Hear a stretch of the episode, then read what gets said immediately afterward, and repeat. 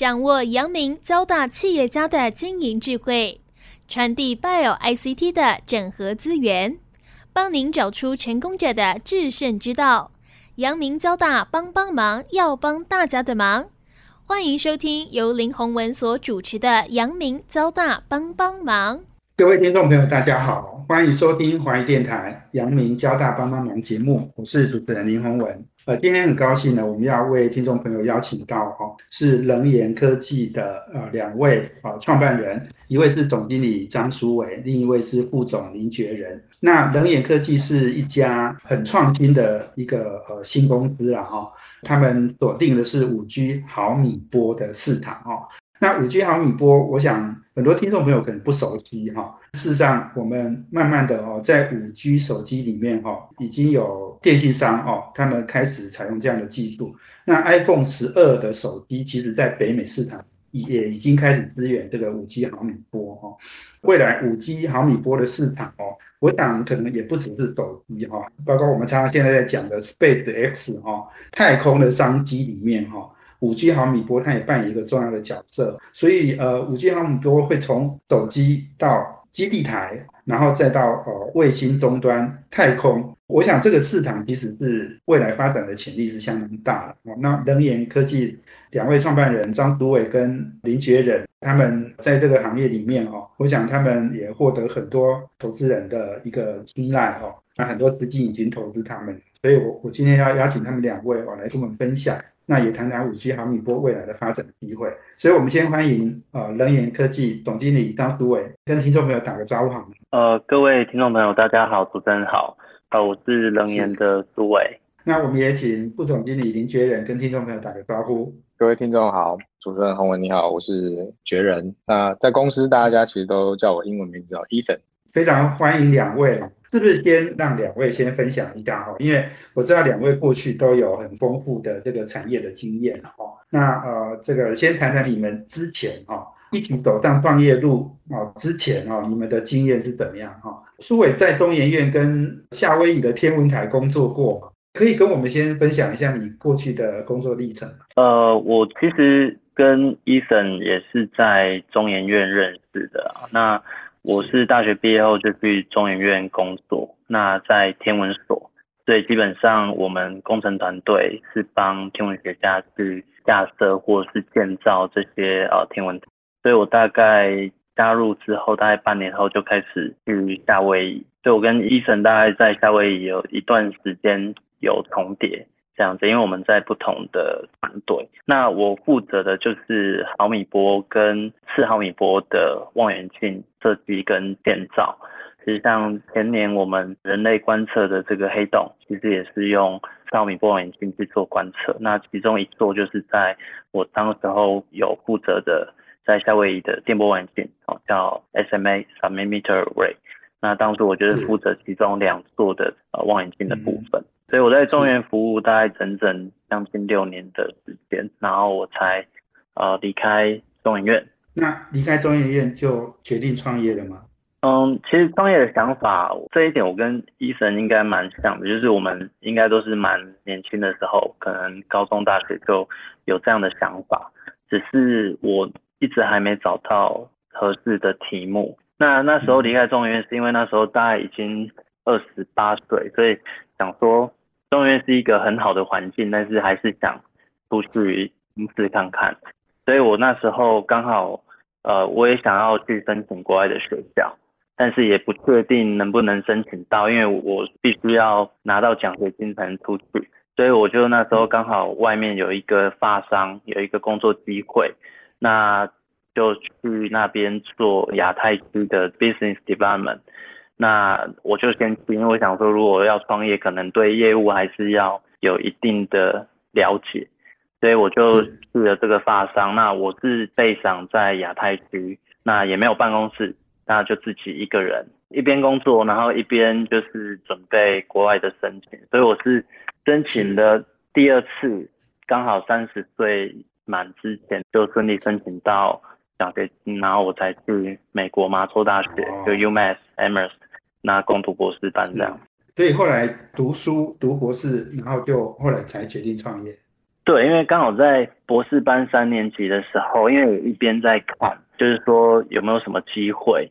那加上在中研院的经验，就是刚好那时候台湾有一个机会，就是希望说我帮一个学长，然后问我说能不能帮他们公司做一些模组，他们要做测试用。那后来我也做了，然后送样后来也过了，所以我就在呃二零一四年的暑假就回来台湾登记这家公司，所以这算是一个契机。那那时候其实一直就觉得说亚太区在毫米波这一块的能量还没有很多，因为那时候也还没有五 G 还没有决定用毫米波，所以那时候我就想说先以这样的题目，然后先不管是接案或者是什么，然后一边。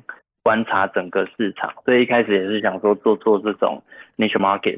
那那时候其实医生他第二间创业公司他也在 run，所以那时候我也有跟医生一边帮我跟他讨论这样的市场。那那时候他是比较专注在他第二家的创业公司这样。嗯，所以应该说能源一开始是苏伟你一个人哦，然后后来医生才加入。医生要不要也讲一下你过去的经验？我知道你在宏达店也在。网创业就是你刚刚讲的那个创业的第二家公司嘛，哈，要不要讲讲你的经验？然后后来你怎么决定加入能源？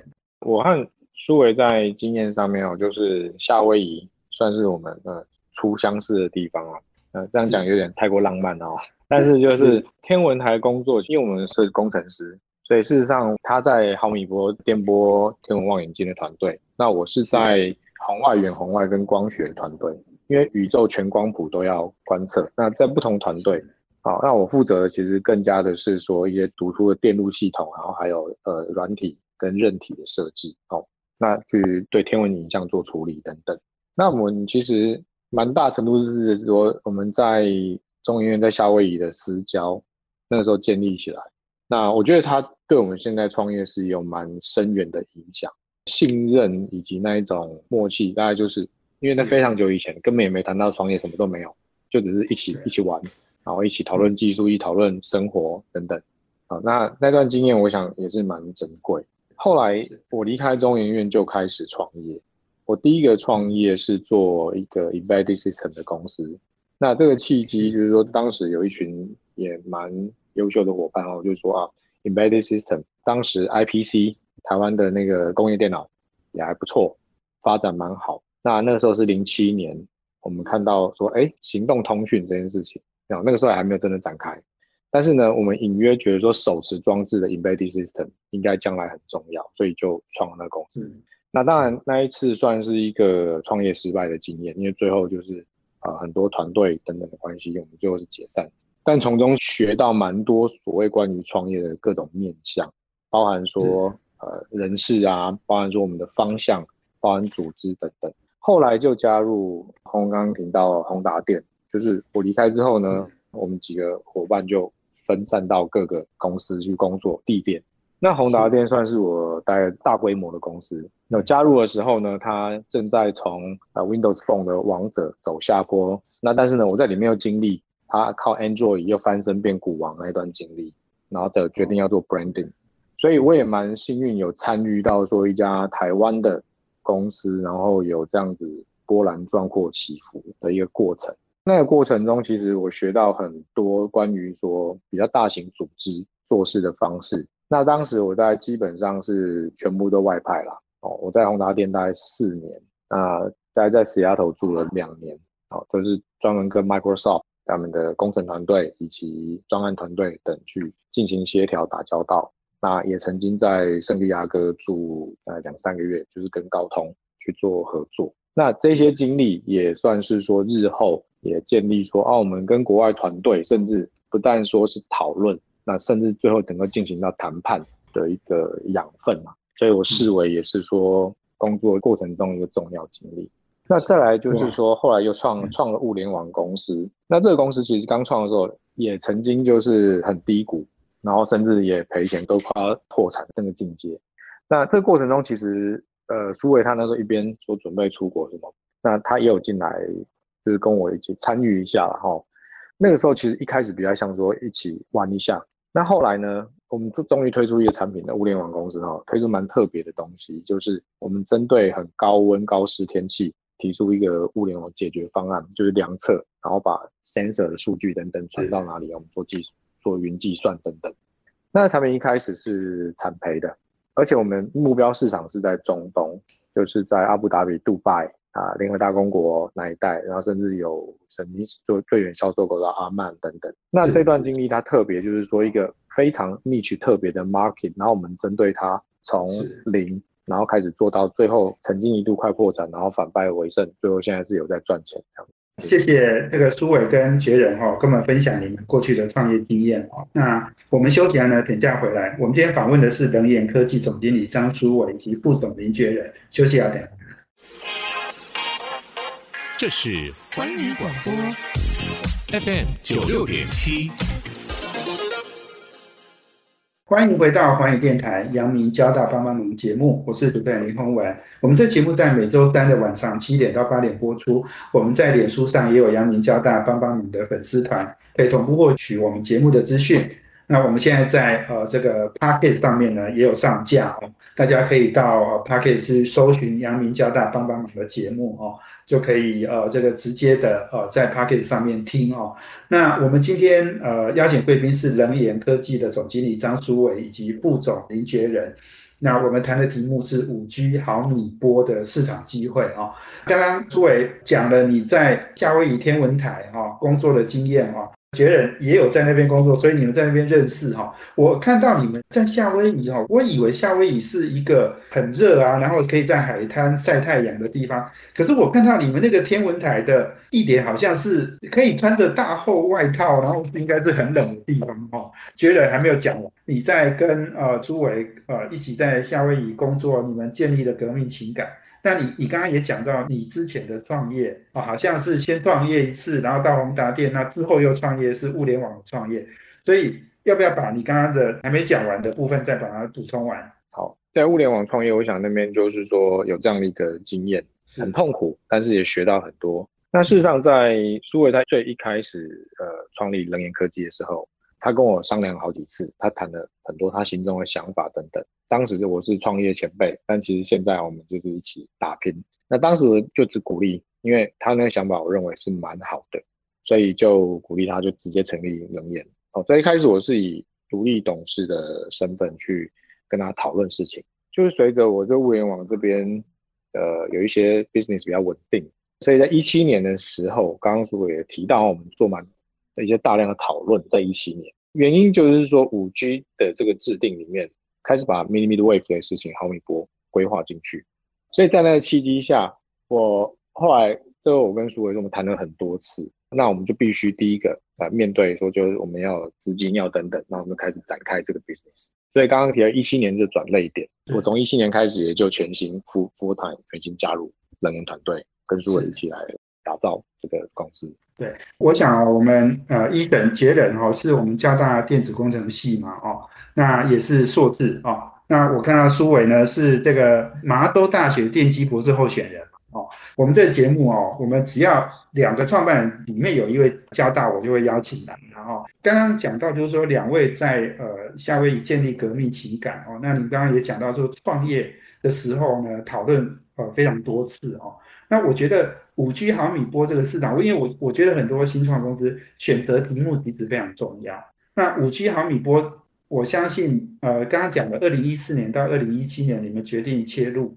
二零一七年，我相信这个五 G 毫米波应该还是还是在很初期的阶段哦。所以跟我们谈一谈，就是说五 G 毫米波的市场哦，你们当年评估的呃这个想法是什么？创业的过程里面也有一些先后顺序嘛，哦，就是先做什么再做什么哦，先可能是先做测试工具，然后再做未来的哦模组的产品的市场嘛，哦，所以还是请杜伟先跟我们来谈谈，就是为什么看到五 G 毫米波这个市场，然后为什么又选择测试工具来先做我们的第一个产品项目？哦，我想我这边可以先把看到的机会先点出来，那之后 maybe 可以让医生做一个同整，因为我们其实有看到三大方向。最主要其实那时候我们决定要往五 G 毫米波切入的时候，其实一开始并没有很明确说要做什么，但是我们知道说，因为以前就二零一四到一七，我们是比较像是 project base 的公司接案。那如果说公司要长大，其实一定要有产品。所以那时候是因为刚好台大有位教授，那他是做天线的设计，对他刚好有一次就他问我们说是不是有办法帮他做，因为毫米波的一个关键技术就是呃波束成型，就冰封敏，所谓的呃天线阵列 smart antenna。那他说他做天线，但是如果要做这些相位啊、振幅的控制的电路，他问我们可不可以帮他做这样子的一个工具，然后让他很快速的去迭代他的这个天线。所以那时候是因为这样子，我们就帮他做了这件事情，也想说或许这可以成为我们跟这个市场去做 first engage 的一个产品。所以那个产品其实。就是我们的 B box，那这个东西包含当初其实这个取名字，因为我们也是取那个 B box，就是口技的那个谐音，也是被团队笑。但是现在就是 全球我们都有注册这个 B box 的商标，大家都会 B box 这样叫它。所以我想后来我们当然在陆续有谈到一些呃更广的策略面跟这个市场的问题。那这部分我想可以让医生就是说有系统的把整个。business 的 plan 去去说明在一本这个苏伟把球抛给你了，你来你来解释一下。其实苏伟他刚刚讲的是我们最一开始第一个，然后从客户来的讯息，然后我们实现成真，然后并且完成销售这件事情，大概蛮点出创业的精髓，就是拿到市场需要的讯息，那用我们独特技术满足这个市场。所以大脉络上面，我们一直是用这个方式来看待我们的 business。其实整个事业哈，它在发展过程中它是动态的。所以，我们今天讲的这个策略，并不是我们 day one 就想到的啊。一开始我们当然就是说，哎，像苏伟刚刚提到那个 case，它属于很早期，大家在研发的时候缺了一些工具，那我们就打造一些工具。它的市场的这个目标族群是谁哦？刚刚提到教授是一块。做五 G 做毫米波研究的天线研究的是一块，后来很快扩大到说，哎，那做演算法、做通讯协定的另外一个族群，因为它立刻需要就有一个毫米波的 device 可以做验证，验证它理论的一个平台跟手段。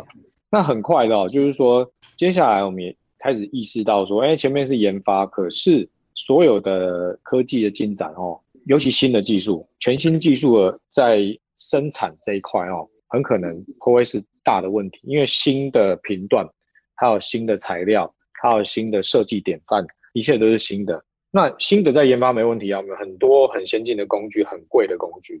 但是如果在用在量产，其实王书伟，我们其实都一直不会说追求所谓最 sexy 的题目，但是我们会去看说最 solid 的、最接产业地气的这种题目。那我们认为那时候生产看到一个是一个问题。哦，例如主持人，您刚刚说 iPhone 它有这么多只 iPhone，每只 iPhone 里面有两个或三个毫米波模组，怎么测试呢？所以我们在几经思考之后，我们决定去解决这个问题，也就是我们第二大类测试产品叫 Xpin。那刚刚提到，我们最终还是要瞄准一个最大的市场哦。以五 G 通讯来讲哦，事实上除了手机之外，另外一个最后会铺天盖地，也就是五 G 毫米波的基地台。那它为了达到这个同样的覆盖率哦，毫米波的基地台数量会预估是现在我们基地台数量的三到五倍，所以这个是一个很巨大的市场。所以我们在 market 上面总共分了这三个 segment：研发、量产以及最终端的产品。这就是我们目前对整个市场格局的看法。研发、量产跟终端的产品，所以这个基本上也是你刚刚讲研发可能是实验室哦，你刚刚说有一些研究的教授。可能要的那量产基本上应该是封测厂，或者是手机、笔电，他们也要做封测。好，那你刚刚讲终端产品，可能就是最后的模组。看起来这个是你们都讲得非常清楚，而且当机制越来越大。哦，你刚刚讲那三个，可能第二个、第三个可能那个规模都是十倍或百倍这样的一个市场。我相信这个人眼未来的发展。啊，如果能够按照这样的一个顺序走下去哦，我相信这个是前途是非常的光明的了。所以，我们休息了，等下再回来邀请啊，人研科技总经理张都伟副总林觉仁哦，继续来跟我们分享哦，五 G 毫米波未来的商机。我们休息了，等下。这是环宇广播 FM 九六点七。欢迎回到环宇电台阳明交大帮帮忙节目，我是主持人林宏文。我们今天邀请的贵宾呢是人研科技的总经理张书伟以及副总林觉仁。那他们两位都是呃这个人研科技的创办人。人研科技呢也是国内五 G 毫米波哦一家呃新创公司哦。二零一四年到现在是七年了哦，已经不是很新创，但是我觉得在这个五 G 毫米波市场哦已经打下一片天了。刚刚讲到就是说呃我们从五 G 毫米波，因为一开始市场。还没有那么大的时候，我们从测试工具切入。那不过我们未来看到的三个很明显的市场的机会是在研发、量产跟终端产品哦。这个看起来这个市场的机会其实是蛮明确的哦。那只是我们人眼怎么样去抓到这些商机啦？我是不是在请教两位，就是来谈一谈？我刚刚讲到研发到量产到终端产品哦，这些客户大概各自有什么样的样态？那各自是哪一些产业？哦，像量产的话，我们知道封测厂，国内也有很多的封装测试厂，哦，他们是需要什么样的设备或者是什么样的产品 solution 啊？哦，那到终端产品，我想五 G 设备的基地台，那尤其是现在我们常常在讲的这个 Open RAN 开放平台，哈，又有日本乐天电信已经跟台湾很多 IT 厂商，哈，已经有做这样的一个 o RAN 的一个平台，哦。这个平台我们怎么切入？好，那另外当然现在更热门的是 Space X 哈，卫星终端要上太空的这样的产品哦，它本身也要用到五 G 毫米波的这 solution 哦，来说明一下这三个市场大概各自有哪一些机会。谢谢洪文提问哦，那这个题目非常大哦，从太空到五 G 到这个铺天盖地，我试着很快说明看看哦。事实上，我们能源所破化的这个三个阶段哦，就是从研发到最后整个终端产品这一条链路上面，我们都有相对应的 solution。那首先最前面研发工具哦，大概是我们创业最一开始的，到目前也是有一个营收来源。那一段客户就是以学校、研究单位或者说科技公司的 R&D 部门。那我们其实也卖到蛮多指标性的公司哦，包含说日本很大的电信商、美国提供苹果那种玻璃的面板的或玻璃材料的公司等等。那这一段呢，它是很前期。我们意识到量产的时候哦，毫米波模组做成手机、做成基地台，从模组到整机都需要测试。那因此呢，在模组测试这一段，的确就是台湾半导体业强项哦，封装测试这一块要切入的。那我们怎么切入这件事情呢？其实跟我们在学术那个时候一样，就是并没有很多人了解 millimeter wave 毫米波它是怎么运作，以及它测试，以及说它这整件事的原理如何。所以我们。在掌握这些知识跟技术的时候，我们就用它来服务这个业态。所以在封测这边哦，包含说台湾很大几个日月光、细品、环宏、环旭电子等等哦，甚至韩国的 M Core 都是我们的 Montaki 的客户之一。我们后来也明白，就是说在封测这一段的更上游的晶片设计，那也是我们另外一个 approach 的客户群。因为晶片设计哦，它在设计之初就要知道哦，如果要设计毫米波晶片，我将来要怎么测？那这些公司必须要有 idea，要有方式，要 approach。因此，我们从更源头的晶片设计到封装测试这一段，我们是很全面的去理解这个产业的痛点，然后提出我们的 X b i m 方案来解决。那这部分产值，如洪文刚刚说的，它会比前面的学术啊那一些大十倍、百倍。其实掌握了说研发，然后也有测试的技术。那事实上，我们就会到谈到最后一个哦，所谓的 end user，就是说或者说终端的产品哦。这一块事实上也是能源另外一个我们已经蓄积的能量已久的。我们这么说，在高频的世界里面哦，我可以这么说，其实天线这件事情啊，antenna 这个事情也不能说重新发明，然后它等于说低频过去完全不同的典范，然后会制造生产非常非常多。那这种天线它的特点就是它被动天线、被动元件跟主动元件必须要做的很集机，所以 antenna in package 这个字 AIP 就很好的描述。在毫米波要用的天线的样态，那我们掌握这个技术，事实上我们就能够开始 approach 说终端的，包含您刚刚讲 O-RAN 太空商机，是这些市场事实上它都是无线技术嘛，那它都会需要天线。无论在 O-RAN 呢，它讲的其实是白牌基地台的革命。那刚刚提到乐天，还有包含欧洲电信商，甚至美国电信商，他们都很看好，也积极希望促成一个基地台的革命。那么我们掌握它整个 O-RAN 架构里面一个很重要的叫做 RU，就是 Radio Unit。那 Radio Unit 里面尤其以 Millimeter Wave 这一块，它是还很多困难要解决的。其中首先就是说 AIP 这个事情，它变成是它跟低频天线角色是一样，但是呢，它制作难度很高，它集集非常多元件来当做它射频前端。那能源的优势在哪里呢？我们不但 from scratch 可以设计这个产品，更可以透过我们前面提到啊，我们在封测、在测试这一段累积的 know how，帮助我们去做更出色的 AIP。这一点是我们在整个累积过程中所得到的哦。那么我们有更好的方式去设计跟测试 AIP，我们就更能够去挑战像 Oren 这样的大题目。那我们如何成为这整件事的供应链？太空商机一样哦，其实上太空商机它频段的使用有部分跟五 G 重叠，所以在原则跟概念上面，我们一样用 AIP 这样的天线可以来去切入这个市场。好，所以我试着比较简单的来说明这件事情。你刚才讲就是说，公测厂量产，这个是比研发要大十倍、百倍哦。终端产品的市场应该跟这个量产比起来，可能要更大。这个三个市场机会，如果能都能做到，生意应该是做不。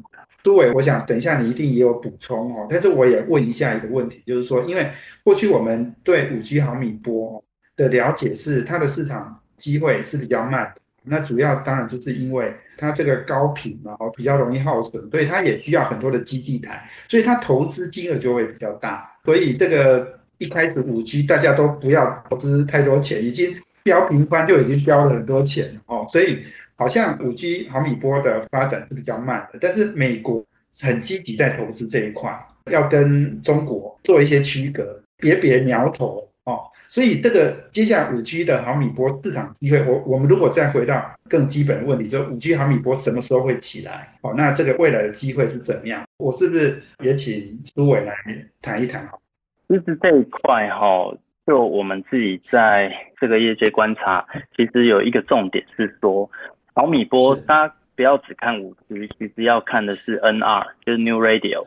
那包含现在太空在谈 New Space。也就是说，为什么美国它一直把钱投入在这个部分？因为它看的不是五 G 而已，它看的是包含接下来的六七八九，就是接下来的几十年。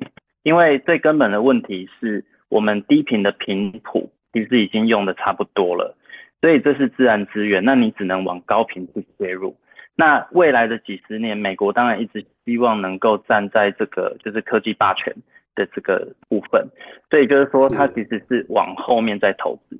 那毫米波最大的问题，其实刚就洪文也有提到，就是说损耗一直以来我们都知道是它的问题，因为科学研发其实用这个频段已经用太多了，所以它最大的问题并不是在技术的本身，因为技术的本身会根据其他的科技去改进，那最大问题在 cost。所以我们自己在看，就是说这十年大概会是准备期，因为你 infrastructure 还是非常的重要。那至于说毫米波，我们自己评估大概哪时候会发生，我们自己在看，大概会是落在二零二四年这附近，大概会开始慢慢的就是往上提这样。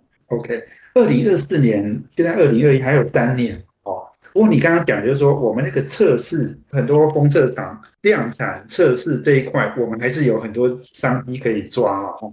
所以我们应该还是有营收，然后让我们继续维持收入，然后运作，然后一直到二零二四年崛起的时候，我们还可以这个 survive 下。我想应该是这样子的一个流程，对不对？是是没错。我看到的是，我们也找到很多很好的股东，然后不管是英业达。广运、联茂、日本多摩川电子、文茂，还有国泰创投等等哈，其实已经有很多的电子业，还有创投业。这电子业里面，这个很多都是业界的龙头哦，他们都看到了这样的一个机会了。所以刚刚讲，如果二零二四年要崛起的话，包括五 G 设备基地台、卫星终端、太空、欧任这些都会上来，是不是？单独讲的就是在五 G 的部分，其实 Oren 应该还要更多的时间，只是它会分阶段的去做一些验证跟测试这样子。OK，休息一下哈，下一段我要请能源科技的总经理张书伟以及副总林杰仁哦来跟我们分享一下他们在创业过程里面的甘苦，然后所有的创业都非常辛苦。怎么样面对问题、解决问题？这个是我每次我都要请这些创业家来跟我们分享的哈。所以我们休息要点好来。这是环宇广播 FM 九六点七。欢迎回到环宇电台阳明交大帮帮忙。那我们今天邀请的两位贵宾呢，呃，是呃能研科技的总经理张书伟以及副总林觉仁。那我们谈的题目呢是五 G 毫米波的一个商机哦。那刚刚我如果简单总结一下哦，两位对五 G 毫米波的崛起大概预估是二零二四年哦，但是在这个过程里面，我们还是一样不断有收入啊，因为商机的大崛起之前呢。其实也有很多的预备工作了哦。我这个请两位也来分享一下哈，因为我想创业的过程里面其实有很多的挑战哦。那呃，刚刚讲的，如果二零一四年到二零二四年整个市场才要大成长哦，哇，这个是十年的考验啊哦。每家公司也都每年都要有开销，都要付薪水，都有烧钱的压力了哦。我是不是请两位谈谈你们创业以来哈，你们认为？公司最大的挑战是什么？怎么解决这些问题？甚至你们中间有没有什么意见不一样的地方？哦，那我是不是一样也请苏伟先来？嗯，创业过程每天都在遇到困难呐。当然，我想我们公司能科技，其实我们想要做的事情，第一，我们是做 design，就是说台湾一直想要跳脱代工这件事，那我们其实就是自己。往 design 去靠，然后去做专注，然后跟台湾的整个 ecosystem supply chain 去做结合。所以我想最大的一个问题还是在于是说，我们到底怎么去得到客户的认可？因为我们其实今天也还蛮多，就是在这个产业里面都是很大的一级大。那对于这种新创跳入这种软硬体，而且特别这么就是 deep tech 的东西。其实大家是抱持着很多质疑，那其实，在这一块，我们是评估说，最后生意要做成，大概几个条件你必须要吻合。第一个就是说，你技术要有，你要有产品；第二个是你公司的规模要足够；第三个就是说，你可能在产品的品质要足够好，不然这些大的订单其实是不太会是打在你这边的。那我们自己评估完。基本上，我们觉得说，我们后面两个问题很难靠我们自己解决，所以我们应该说以 startup 的角色，我们先解决第一个问题，就是如何让这个技术是实际上是可以解决其他人的问题。所以如何做到这种，比方所谓的就是 product market fit，然后带来这些营收。那包含刚刚我们提到，哎，那到二零二四年之前，我们还要能够 keep 住我们公司的营运。之外，我还要一边去准备，说在这个机会爆发的时候，我的各种条件都充足。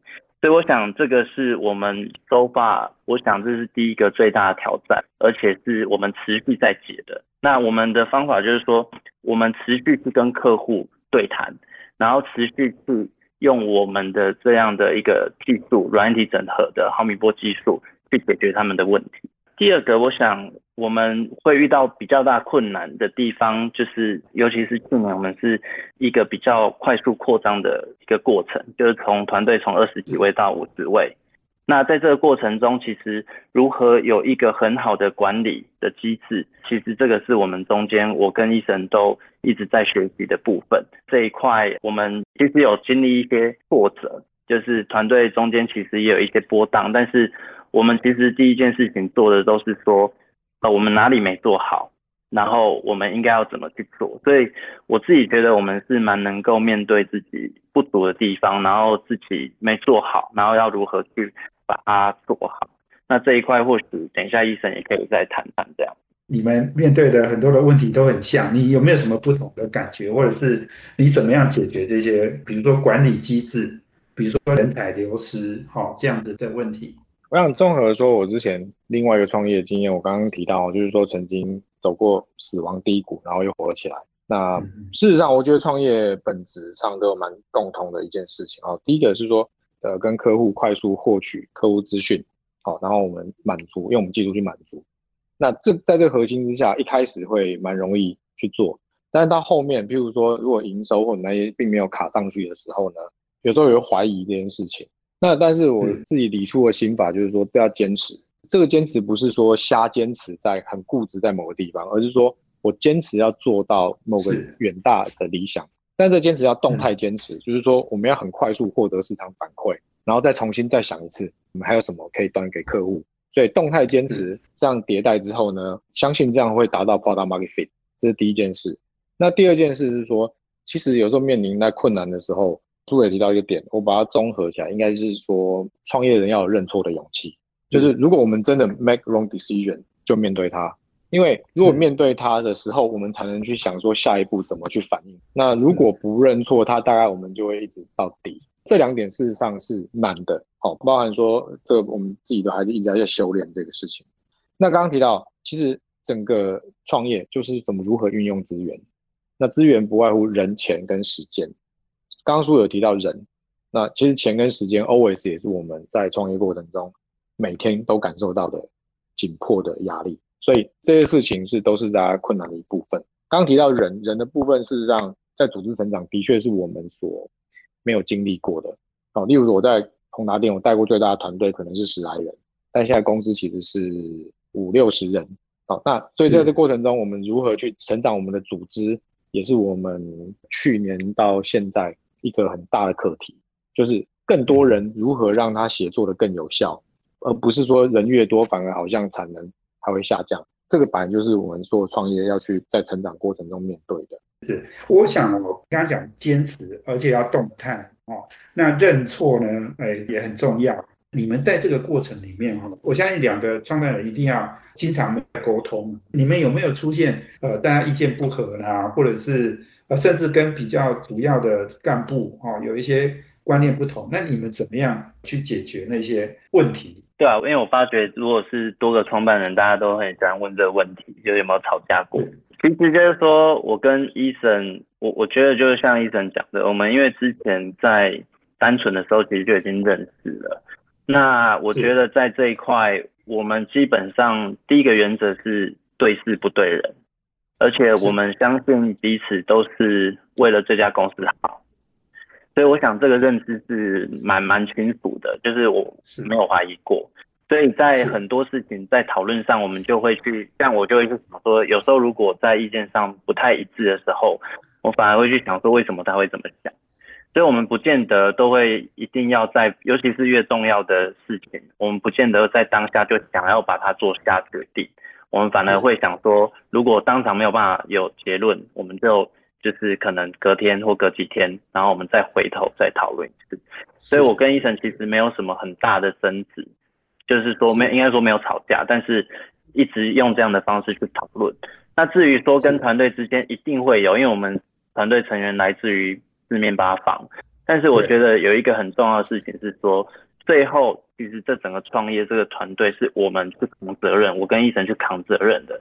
所以当然在某些决定上就会我们两个会有我们的坚持这样。我听你这样回答，我觉得你们你们已经完成了这个考验啊！我相信你们两个革命情感。非常的强哦，所以可以可以互相融合，然后也互相坚持然后。呃，苏伟大概是描述我们现在的就是 status。那我觉得我们继续这样下去有一个重点啊，就是说我们如果有什么意见不合，或者永远想一想说，其实我们的目标是什么，就拉高一点看，那往往就能够更全面去去思考这件事。那有些时候。自己的意见一定对吗？像我有时候也会这样想，可能不见得。所以这个以保持开放跟正面的心态，会是一定一定不变的。对，很好，回到初心，然后这个拉高高度，大家为了共同目标去努力，然后，所以我想这个是很好的结论。我也今天也非常谢谢能源科技总经理张书伟及副总林杰仁哦接受我们访问哦。那我想五 G 毫米波。呃，未来的商机很多哦，那但是我们要怎么样去抓到这样的商机哦？我们期待能源可以帮我们呃打出一片天呐。当然，我们也期待台湾很多的已经在这个领域投入的这样的公司哈，不管是五 G 设备、Orange 终端、卫星、太空等等哈。我如果我们有很多的公司可以抓到这样的机会哈，我想台湾在通讯产业里面。还是可以打下一片天，然后，所以今天非常谢谢两位接受访，谢谢我们阳明交大帮帮忙，要帮大家的忙，我们下周见，谢谢，拜拜。环宇广播 FM 九六点七。